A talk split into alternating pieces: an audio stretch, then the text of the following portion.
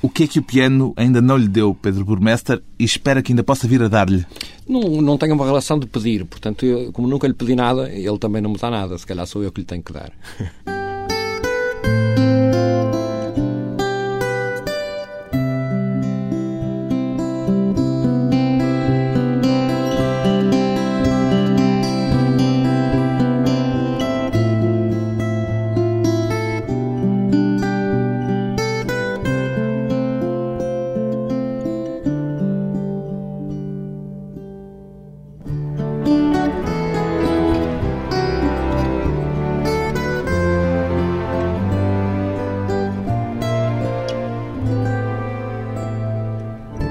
Burmester, 47 anos, pianista, ou deveria antes dizer de uma forma mais abrangente músico, Pedro Burmester? Gostaria mais de ser músico do que acho que pianista é mais redutor, música é mais abrangente, abrangente claro. Uh, e no seu mas caso, tenho dúvidas se eu sou. Sente-se tão ligado ao piano que fora do piano não se Não, sinto-me músico. mais ligado à música, de facto. Aquilo que me interessa no piano é a música que ele faz e não o instrumento em si. Ou seja, não tenho nenhum interesse especial em debater-me com o instrumento. O tenho... piano moldou alguma coisa em si? Quer dizer, marcou de algum modo a sua maneira de ser? Moldou a minha, o meu trabalho, a minha disciplina de trabalho, moldou-me fisicamente. Um instru... Fisicamente? Tocar um instrumento é uma coisa muito, muito física. Muito atlética. Muito atlética. Eu comparo sempre muito o tocar um instrumento a um atleta de alta competição, de alguma, de alguma forma. Né? Tem um, um, lado super disciplinador, super trabalhoso. E com particularidades por ser o piano que são diferentes do que seriam se fosse, por exemplo, a guitarra. Ou a guitarra, sim. falo da guitarra porque foi a, a, primeira hipótese que se pôs na sua vida. É verdade. É. Uh, sim, muito particular. É um instrumento muito como todos, não é? Mas, portanto, é porque é o piano, é de uma certa forma, não é de outra. E é, se calhar, é, é, eu acho que há um lado em tocar um instrumento que é muito físico e há uma relação muito, muito íntima entre o corpo e o instrumento, que eu acho que é obrigatória ser criada para que se ultrapasse rapidamente, ou o mais rapidamente possível, as dificuldades técnicas do instrumento e se vá realmente àquilo que é interessante, que é a linguagem da música. A música propriamente dita. A música propriamente dita. Pois bem, o pianista Pedro Burmesser tem um novo disco, há 10 anos que não gravava. A razão para este tão longo interregno foi só a passagem pela Casa da Música ou, ou houve outras razões? Não, foi essencialmente isso. Não teve nada a ver com uma qualquer crise artística Nem ou coisa existencial, assim? não, não. Foi mesmo a Casa da Música. Foi entreguei-me a outra música, digamos, Uhum. a outro projeto. Uh, muito diferente daquilo que eu fazia e esses 10 anos foram dedicados quase exclusivamente a isso. Não é dada crises artísticas, crises existenciais, crises de vocação? Não, as normais que todos nós temos, mas nunca assumo. Por um lado, é bom, as crises são boas, não é? É palavra da moda, não é? Agora, dizer isso hoje mas, parece quase mas, mas é verdade, ou seja, são boas no sentido em que questionamos, será que é por aqui, será que não é, será que estamos a fazer bem, se calhar não. Portanto, são momentos de dúvida. E já momentos- passou por esses momentos de dúvida, Eu- artisticamente? Diariamente. Ah, então é Diariamente. dado a ela. Porque a dúvida é, é um motor, não é? Pelo menos em termos criativos tem que ser sempre um motor. Quando eu acho que é assim, no segundo seguinte digo, mas porquê que é assim? é? Portanto, a dúvida existe sempre. E no seu caso, isso é uma interrogação permanente? É, mas tranquila. Com a idade isso vai sendo uma, uma questão tranquila. Sentiu-se músico no lugar de diretor artístico da Casa da Música? Senti-me na pele dos músicos, porque eh, a Casa da Música tinha que ser, ou tem que ser, ou era essa a sua ideia, um projeto para servir a música e os músicos. Portanto, tinha que me pôr na pele dos músicos e, e acho que isso foi, de alguma forma, uma vantagem, ter um músico envolvido na discussão desse projeto. Esse longo afastamento das gravações e também o facto de ter eh, dado muito poucos concertos enquanto esteve nessas funções não ameaçaram a sua destreza enquanto pianista? Sim, um bocadinho. Isso Ainda e agora idade. falávamos do aspecto atlético. Isso e a idade. Eu, quando tinha 20 anos, se tivesse uma semana sem tocar piano, não notava muita diferença. Isso é válido para todos nós em qualquer coisa que fazemos. Aos 40, quase 50, já enferruja quando não toco há alguns dias. E, portanto... Continuava a ir aos treinos todos os dias? Não, não, diariamente, mas ia aos treinos, ou seja, não foi um abandono, foi apenas um stand-by, digamos. Estava lá e ia lá de vez em quando e, E como é que foi o regresso? concertos. Duro? Não, não, porque foi um regresso com vontade de. Os 10 anos da Casa da Música foram. Eu saí porque quis sair e porque sempre que começo uma coisa gosto de perceber como é que ela vai acabar. E, portanto, quando entrei até no projeto Casa da Música, sabia que ia acabar e que ia voltar aqui. E, portanto, estava preparado para esse regresso. Nunca pensou que fosse um abandono Não. da música enquanto pianista, Não. enquanto não. músico propriamente dito? Não, porque seria. É perigoso nós irmos contra aquilo que somos, não é? E, portanto, se eu, desde os 5, 6, 7 anos que trabalho e vivo de muito perto com a música e com o instrumento, não faria sentido não voltar a isso. Não é? Seria um bocadinho trair a minha própria essência ou a minha própria história. Não é? Que disciplina é que se impõe cotidianamente para se manter em forma? A mesma de um desportista, ou seja, um corredor tem que correr todos os dias X quilómetros e eu tenho que todos os dias correr X quilómetros em cima do teclado e fazer, digamos, e X quilómetros é quanto tempo? Depende. Tanto pode ser duas horas como pode ser seis, depende muito de que repertório estou a ver, quando é que, Já como é que é a agenda. Não, hoje não. Hoje, hoje não. Hoje Está em Lisboa. Estou em Lisboa. E, portanto, uh, acaba por eh, estar um bocadinho fora da sua sim, água. E, e como também... Mas isso está-se mais perto. Eu ia dizer, quando dou aulas muitos dias, e também isso tira-me tempo ao piano, mas o dar aulas também se está ali com a música e com o instrumento, isso está a ensinar, também se está a aprender. Pensar em música também é uma forma de exercício ou para um pianista, no caso, é. ou o, é. o, exercício tem que ser exclusivamente nós, físico. Nós, com a idade, vamos sendo mais inteligentes na gestão disso e, portanto, ou seja, vamos sendo mais inteligentes na maneira como utilizamos o tempo de trabalho né? e fazemos, acho eu, fazemos mais em menos tempo. Não consigo chegar à, à situação fantástica da Maria João Pires, que uh, recordo-me numa altura em que convivia mais, mais diariamente com ela, ou estava com ela bastantes vezes, e ela tinha uma, como ainda tem, mas uma agenda de concertos super cheia, e eu raramente havia estudar. E, e metia-me alguma confusão como é que ela, tendo um concerto daqui a dois ou três dias, não, não ia para o piano e trabalhava. E, só ia de vez em quando. E ela dizia, eu estou sempre a estudar, dizia-me ela, estou sempre a estudar. A música está sempre aqui e só quando tenho dúvidas sobre como é que o que está aqui na minha cabeça se passa à prática é que vou ao piano e mexo os dedos a fazer a música. Isso é raro. A destreza de dedos pode-se treinar fora do piano? Pode. Quer dizer, anda sempre a tamborilar? Uh, sim, pode. E, e, pode. E no seu caso acontece? Uh, pouco. Não, tenho pouco hábito de fazer isso, porque preciso do som. Não, não consigo uh, ter o som como uma coisa não existente, digamos. A matéria-prima com, não com que eu trabalho. o som da cabeça? Da cabeça, não. Porque a matéria-prima com que nós trabalhamos é o som. É isso a matéria, é isso que vai passar e chegar às pessoas. Portanto, tenho que trabalhar o som, tenho que ter uma resposta sonora àquilo que penso. Não lhe bastava não, ter uma tabuinha com as, o desenho das não, teclas? Não, não gosto. O seu instrumento de trabalho são as mãos, claro. Tem cuidados especiais com elas? Não, instintivamente acho que sim. Quando utilizo uma faca penso duas vezes para não cortar um dedo. Não ou... evita descascar batatas não, para não, ter não, cuidado? Não, não, não, nunca tive. Para não correr o risco já fui guarda-redes de handball, quando era miúdo, jogava handball, jogava a baliza. E depois quando comecei a perceber que no handball um as bolas são, era um risco. Quando, e na quando... altura já tocava piano? Já. E, e quando... já levava a sério o piano? Já. Mas quando percebi que isso era um risco, deixei a baliza. E o que é que levava mais a sério nessa altura, o piano ou o handball? Acho que nem uma coisa nem outra. Ai, não? não, aos 15 anos a gente leva alguma coisa a sério. Não sei. Há, um, há aqueles que levam, não é? e que se dedicam horas e horas por dia. Sim, dedicava, mas não era a sério, no sentido O de... Kissine deve ter, desde sim, os 7 a 8 sim, anos, sim, deve ter levado a sério aquilo, Digo não? que não, porque eu acho que a gente nessa idade não sabe muito bem o que é que é levar uma coisa a sério. Se calhar levava, não é? Pelo menos tinha, eu acho que eu tenho noção de ter o sentido da responsabilidade, ou seja, de se ia fazer um concerto, tinha a responsabilidade de ter uma boa prestação para aquelas pessoas que vão ali ouvir-me. Portanto, isso tinha desde muito cedo. Foi um menino prodígio? Foi um, um, menino que aprendeu depressa, sim. Nesse sentido, sim. Seja... Mas não foi um menino que não brincou? Não, não, não, não. Se imagina, porque falei do Evgeny Kissin. Sim. E se nota hoje em dia que, que falta brincadeira. Não brincou, não é? Sim, sim é verdade. E, Isso é uma pessoa, de alguma forma... Uh, triste. Triste e amargurada. Mas quando chega ao piano é extraordinário. Portanto, compensará, pelo menos para nós, público, ainda bem que ele existe. Não, é? não sei se para ele isso tem alguma mágoa, mas eu não, não tenho nenhum. Como é que vê isso, esse equilíbrio entre a vida e o resultado artístico?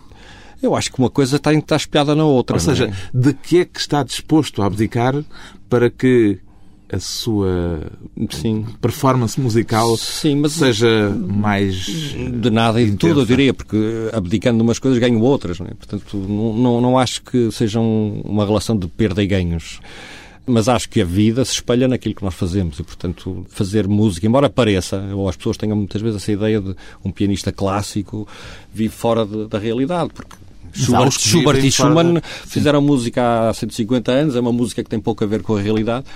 E sim, há casos de pessoas que vivem fora da, um bocadinho fora da realidade para mas aqueles que passam uh, mas horas, é mais aparente horas, horas. do que é, é do que o Sokolov por exemplo sim que, pá, esse é, um, é dos que vive é, fora da realidade é, é pelo menos um daqueles que deve trabalhar para o grau de perfeição que ele demonstra quando toca de certeza que é fruto de muito e muito trabalho mas isso é válido para qualquer profissão não é? mas a questão era até que ponto porque há esse equilíbrio que tem de se fazer entre o trabalho e a vida. Aquilo que se abdica para se obter Sim, depois mas não o fruto do trabalho. Não, não, sei, faz. Não sei, não sei. não faço, não. Nunca se pôs essa não, questão? Não, não. Nem a questão de, eventualmente, poder, com um esforçozinho suplementar, Fazer obter melhor. mais? Ah, isso sim. Essa faço sempre. Né? Acho, acho que fica sempre essa frustração de que Ainda por cima, quando se é, eu sou muito exigente comigo. E, é perfeccionista? E, sou perfeccionista, sabendo que isso é quase uma utopia, não? mas é uma utopia que deve ser perseguida, porque assim fazemos sempre melhor, ou pelo menos temos a ilusão que sim, né? provavelmente é mais isso. Mas isso sim, e isso acontece, por exemplo, em cada disco. Uma das razões porque eu tenho dificuldade em ouvir o disco depois de ele estar pronto é, é essa mesmo. Que é porque ah, está ali uma nota que não saiu tão bem, está ali um sítio que se calhar não devia ser, que falta sempre alguma coisa. Isso é, é, relativamente frustrante, mas também motivador, não é? Para se, ok, então vamos lá da próxima fazer melhor. É? O perfeccionismo de quem quer sempre fazer sim, melhor sim, da próxima vez. Depois de um breve intervalo, voltamos com Pedro Burmester e a política cultural em Portugal.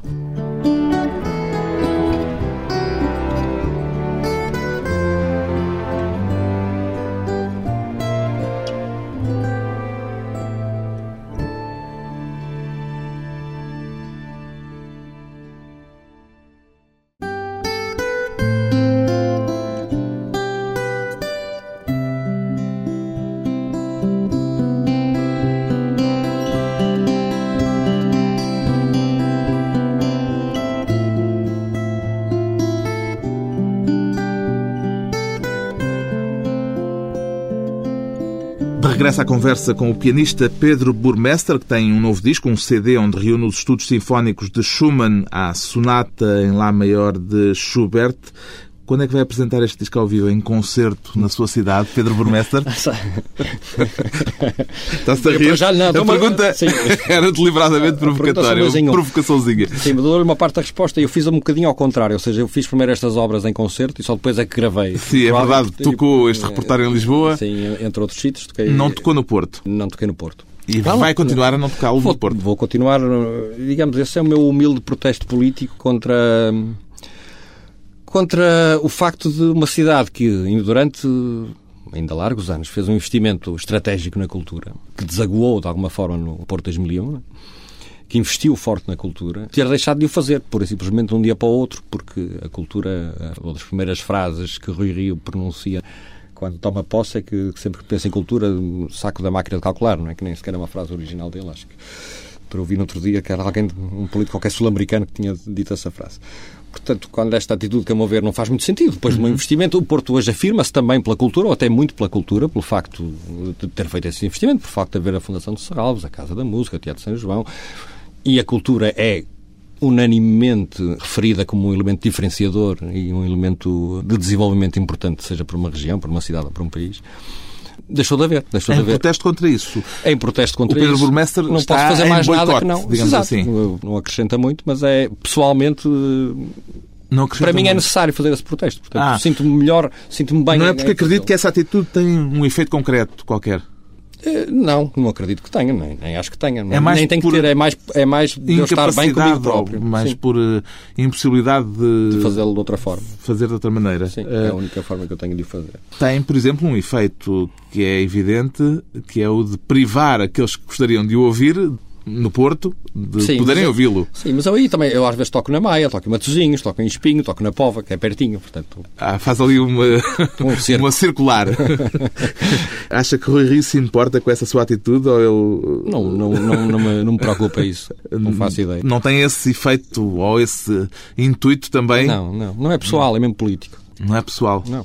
É Embora pessoalmente também imagino que não seja. Não, não, não posso afirmar que não conheço o Rio pessoalmente. Ah, não conhece pessoalmente? Dizer, nem conheceu na altura que estava na Casa da Música? Sim, mas muito pouco contacto hum. nessa altura. É. E, e, depois só mais uma questão que eu gostava de referir, além da falta de estratégia e da falta de assunção da cultura como um elemento importante na cidade, e que se traduz, por exemplo, na atribuição do Teatro Municipal do Porto, né, a apresentação de um só género eu nem chamaria cultural, mas se calhar de entretenimento, que é o musical. É? Parece-me escandaloso que uma cidade que investiu dinheiros públicos num teatro municipal não tenha uma política cultural que teria no Rivoli Teatro Municipal um palco natural das várias atividades culturais e artísticas da cidade do Porto. Isso deixou de haver a partir do momento onde ela entrega a um produtor que faz só um género de espetáculo. Isso não existe em mais cidade nenhuma civilizada da Europa que eu conheça. Portanto, isso parece-me um erro crasso. O que significa para si o facto de Rui Rio ter sido eleito, ou reeleito melhor?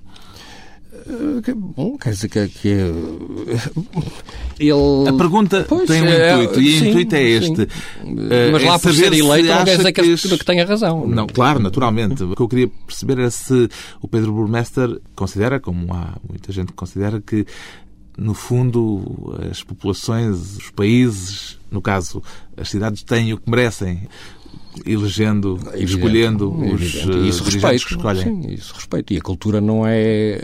Pouca gente é sensível à questão da cultura e, portanto, é natural que não seja por aí que ele perca votos. Não é? E porquê é que pouca gente é sensível? Porque tem pouco peso político ou tem pouco peso eleitoral. É? Mas o discurso da maior parte dos políticos. O discurso da subsidiodependência, por exemplo, faz sentido para si, em algum ponto ainda que, que não posto, por completo? Sim, posto assim, hoje em dia, se pode, quando se fala da subsidiodependência, é logo negativo. Portanto, eu diria que não é a subsidiodependência, é o investimento na cultura, ou seja, visto do outro lado. Não é? Quem tem cargos públicos, ou um Estado, ou uma cidade, Pode-se discordar disto, mas eu acho que tem a obrigação de ter uma política cultural e um investimento na cultura. Não é de subsídio ou dependência, é investimento. Uhum. É? E que tem retorno, como está, aliás, mais que provado. É?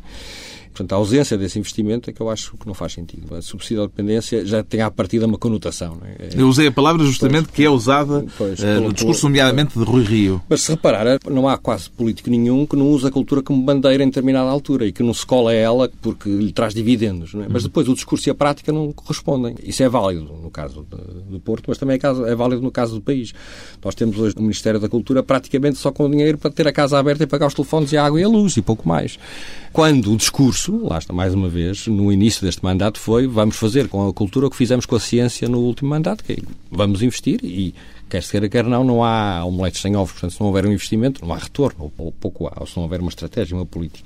Esse discurso foi feito, mas depois não foi concretizado. E, portanto, hoje a cultura, em termos de investimento, é, é residual, praticamente. Que papel é que cabe ao Estado no seu entender, na política cultural? Que há pelo menos uma coisa, que é cuidar do património herdado e criar património para o futuro. Quanto mais não seja isto, né, já depois o resto é discutível, se deve investir mais ou menos na própria produção de coisas culturais. Mas, digamos, na, na, no, e no seu entender deve?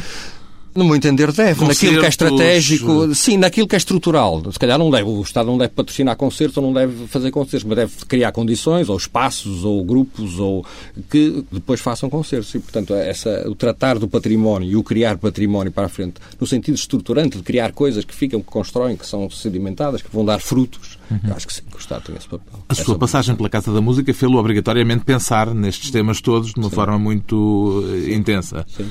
Alterou de alguma forma, a sua perspectiva sobre estas questões nesse lugar e desse ponto de vista, já não no de artista, mas no de produtor cultural? Em relação ao que pensava antes? Sim. Ou seja, teve contacto, por exemplo, com o dinheiro, com as fontes de financiamento, com a uhum. forma como se obtém verbas para poder levar Sim. projetos por diante Sim. e isso imagino que faz alguma diferença para quem pensa nestes assuntos. Sim, fazer cultura ou ter uma política cultural é também fazer política. Portanto, esse lado é fundamental. Não sei se gostei, se não gostei de estar envolvido nesse lado, mas... Ainda não fez esse balanço? Ainda não fiz esse balanço. Se o convidasse mas, um dia para menos, ser Ministro da Cultura, credo, punha a questão, não, punha a hipótese? Não, não, nem é por esse lado mas acho que há uma obrigação de todos nós, de alguma maneira, termos uma posição ativa em relação às coisas. E fazer política lato senso acho que é uma obrigação dos cidadãos. Né? E, nesse sentido, gostei de por lá ter passado, por ter servido, de alguma maneira, a causa pública, que eu acho que aquele projeto é, é, um, é um projeto público e de, de serviço público. Isso, isso... Num período de crise aguda como este que estamos a atravessar, é natural que a cultura seja o primeiro setor ou um dos primeiros a sofrer cortes. Entende isto deste modo? Não, até porque a cultura já tem tão pouco que com pouco mais se fazia muito mais. Ou seja, o retorno do investimento em cultura é, é, muito maior com menos investimento do que noutras áreas. E depois, quando se está numa fase de construção, como se esteve durante alguns anos, em construir, digamos, pilares estratégicos para a cultura e, portanto, o tecido ainda é relativamente frágil e logo assim se desinveste, quase que aquilo que se investiu passa, é quase que é dinheiro deitado fora. Também há noutros países cortes na cultura, só que as estruturas são muito mais sólidas, ou há uma prática cultural muito mais, eh, muito mais séria, com muito mais histórico, de muitos mais anos, nota-se menos. Aqui nota-se logo porque, de certa forma, é frágil o tecido cultural e o investimento na cultura. Portanto, Investir e logo a seguir desinvestir parece-me que a médio prazo vai pagar mais caro, digamos. E depois não era preciso muito mais. Estamos a falar de um Ministério que tem um orçamento de cerca de 300 milhões de euros, que é muito pouco. Com mais 50, que não é muito, tinha-se um retorno, de certeza, muito mais interessante. Numa área que toda a gente diz que é estratégica, é o que devia ser, ou que é afirmativa para um país, diferenciador. No seu caso, nunca pôs a hipótese de sair do país, por exemplo? Não, nem, nem, sequer, da, nem sequer sair da minha cidade pôs essa hipótese. Não, não, não, Nem sequer sair do Porto não. foi uma questão que se lhe pusesse? Não. Mesmo zangado com a Câmara do Porto? Sim, mas nunca, nunca, nunca. Eu acho que... E isso é só para poder ir uh, ver os jogos do Futebol Clube do Porto? Também. Não podia... Estádio do Dragão? É verdade, não podia estar muito longe do Futebol Clube do Porto, é verdade. é uma razão forte. Para é? é? Mas está a falar a sério? Estou a falar a sério. Estou. Não lhe bastava ver pela televisão? Não, tinha que ir. É diferente. É muito. Não, essa parte. Não me pus por essa parte que não. Lá se vai a seriedade do artista. mas é importante. É, mas pronto, mas acho que acho que não. Acho que nós... A parte disso é o que mais? Quer dizer. É a cidade, é a raiz, é a identificação, é, é o caráter, é, é, é um lugar nosso. Eu acho que o nosso lugar é, é, é no nosso lugar que nós devemos construir, no nosso sítio um artista que não quer sair do seu sítio. Depois de mais uma curta pausa, vamos regressar com o pianista Pedro Burmester e dois expoentes do romantismo universal.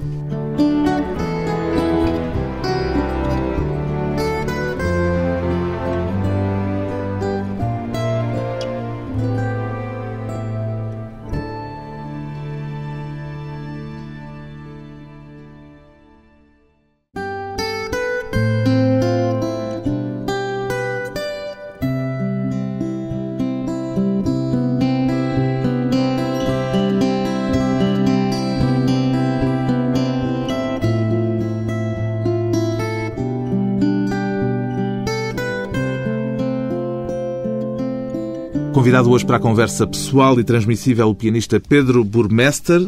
Considera-se um romântico, no sentido artístico, Pedro Burmester? É a época áurea da música para piano, de facto. O piano aparece ali no meados do século XVIII e é no século XIX. O piano forte. O piano forte, exato. Que o Barre ainda conheceu, ainda escreveu algumas coisas para ele. Não lhe augurou o grande futuro, é engraçado, acho que conta-se, pelo menos, diz, quando lhe apresentaram ao barro piano forte, ele disse, isto não vai longe. Vê-se. Vê e, de facto, o século XIX tem uma série de... Já do século XVIII também, mas o XIX, o século do romantismo, é o século de excelência do piano, até muito mais que até o século XX. O Justamente, eu perguntei isto porque... Portanto, tenho que ser um romântico, não posso fugir a ele. O seu disco reúne dois Sim. grandes românticos, Sim. o Schubert e o Schumann, Sim. que são, de resto, dois compositores que já reuniu também no seu disco é de estreia. É Está é a regressar não, pois, às origens? Mas não foi pensado. É engraçado que isso aconteceu por, por acaso. acaso. Só não, se deu conta depois? Só, podem não acreditar, mas é verdade. Porque este repertório já o tinha... Eu, eu quando comecei a... Ou quando recomecei e, e fui escolher este repertório, não era intenção, nem, nem era nem deixava de ser gravar. Portanto, aconteceu e foi por acaso, mas acontece que é um facto. Como é que se escolhe uma peça? Quer dizer, pois é difícil. Tomba-se nela e depois ela toma conta. É difícil porque há tantas. Começa porque eu sou pois. para o repertório, escolher é difícil, não é? Mas nestas tombei há muitos anos, não é? De agora. Esta sonata em Lá Maior, digamos, usando a sua expressão, tombei quando ouvi o Brendel tocá-las em Salzburgo, em, no final dos anos 70. Final dos anos 70? Sim, então, 78, tinha... 79, tinha eu 15, 16 anos. E, ainda era jogador de handball, se calhar? Ainda era guarda-redes de handball. e causou-me uma forte impressão aquele recital com as três últimas sonatas, precisamente. E acho que foi a primeira vez que as ouvi. E cá ficou no meu algures aqui dentro, disse um dia gostava de tocar isto. E achei que agora era boa altura. Assim, meia idade, já tenho alguma maturidade, uhum. já posso abordar estas obras com alguma com alguma sapiência, digamos. Se privou de tocar por achar que não tinha idade para elas? Sim, Sim, ou como não tinha sabedoria. Sim, bem, ainda há muitas. Sabedoria musical? Sabedoria tucur? Pois, toda. A sabedoria. Saber. Mas saber. o que é saber? Pois, o que é? Sabe é... responder? Não, eu não, mas eu não sou pianista. não, mas no geral. O que é, o que é saber? Pois é. Não sei. É sabedoria emocional também? Tam... Também passa por eh, uma preparação emocional para certas peças? Passa, passa. Ou é uma questão mais passa técnica? Por, não, passa por ter confiança ok, consigo olhar olhos nos olhos esta obra e, e, ter alguma chance de não sair derrotado, digamos. Uhum. Portanto, essa sonata de Schubert vem daí. E depois das três últimas achei que esta, era, esta é a penúltima, era a mais adequada. A última já é mesmo um adeus, uhum. e ainda espero faltar alguns aninhos para eu saber o que é um adeus. E a primeira é, das três últimas é Dó menor, é mais beethoveniana, e eu, Beethoven é o compositor que eu acho que ainda não, não, ainda chega, não, lá. não chego lá. Chego aqui, mas Sim. não chego ali. Quando, o aqui é na cabeça. Na cabeça e o ali é nos dedos na concretização da ideia. O Schumann também é uma obra que eu lembro de ser miúdo ainda mais novo, se calhar, 10, 11, 12 anos, e ouvir colegas meus mais velhos tocar os estudos sinfónicos e adorar aquela obra e dizer, um dia gostava de conseguir tocar isto também, por uma razão ou por outra, só calhou agora. É verdade, são dois românticos, mas são dois românticos diferentes. Sim, prefere a simplicidade sofisticada Sim. do Schubert ou a, o excesso Sim, é desequilibrado do Schumann? É o que é que prefere? Gosto dos dois. Gosto dos Sim, dois. pois, evidentemente. Eu, a pergunta é parva porque se gravou as duas, gosta das duas peças, são, não é? São dois, dois, mas dois lados. A questão não é, foi mal colocada. Identifica-se mais pessoalmente? Depende dos dias. Ah, Tem é? dias. Sim. Depende se o Porto ganha ou perde. Como não tem perdido muito, a comparação não é sim, boa. Sim, é verdade. Mas uh, são diferentes. Resumiu muito bem. O Schubert tem assim uma, uma tranquilidade e uma aparente ingenuidade. É uma música quase pura, ingênua e uma coleção de melodias extraordinária, às quais ele consegue dar uma forma, e uma forma grande. E o Schumann é o homem dos excessos, é de facto o homem do Eusebius e do Florestano. Ele tinha dois personagens, um calmo, tranquilo e outro muito exaltado. E é um homem que leva as coisas ao limite em termos das emoções. Portanto, o caminho, quando interpretamos Schumann, é um caminho mais arriscado, um caminho mais eh, que tem um lado mais desconhecido, mais de aventura, digamos. E com mais exigência atlética também. E com mais exigência atlética do que o Schubert, que é mais feito de subtilezas, digamos, de pormenores. Portanto, são dois, dois mundos num mesmo discurso cultural ou de continuidade, se quisermos hum. dizer assim. Encara os dois compositores que agora gravou Schubert e Schumann de uma forma diferente da que os encarava quando os gravou da primeira vez há 20 e tal anos, no primeiro disco? Não sei responder a isso. Eu espero, gostaria de dizer que não. Ou seja, no sentido em que os compreendia, embora com menos 20 anos, mas que o clique entre a minha maneira de ser e a música dele já estava estabelecida há muitos anos. Portanto, eu diria que encaro da mesma forma, mas com mais exigência agora. Mas sinto-os da mesma forma, digamos. Percebo-os de maneira diferente agora, mas sinto-os da mesma forma que os sentia há 20 anos. Esta é sobretudo a música que toca ou também a música que ouve no seu cotidiano? Eu ouço pouca música. Eu, eu, eu...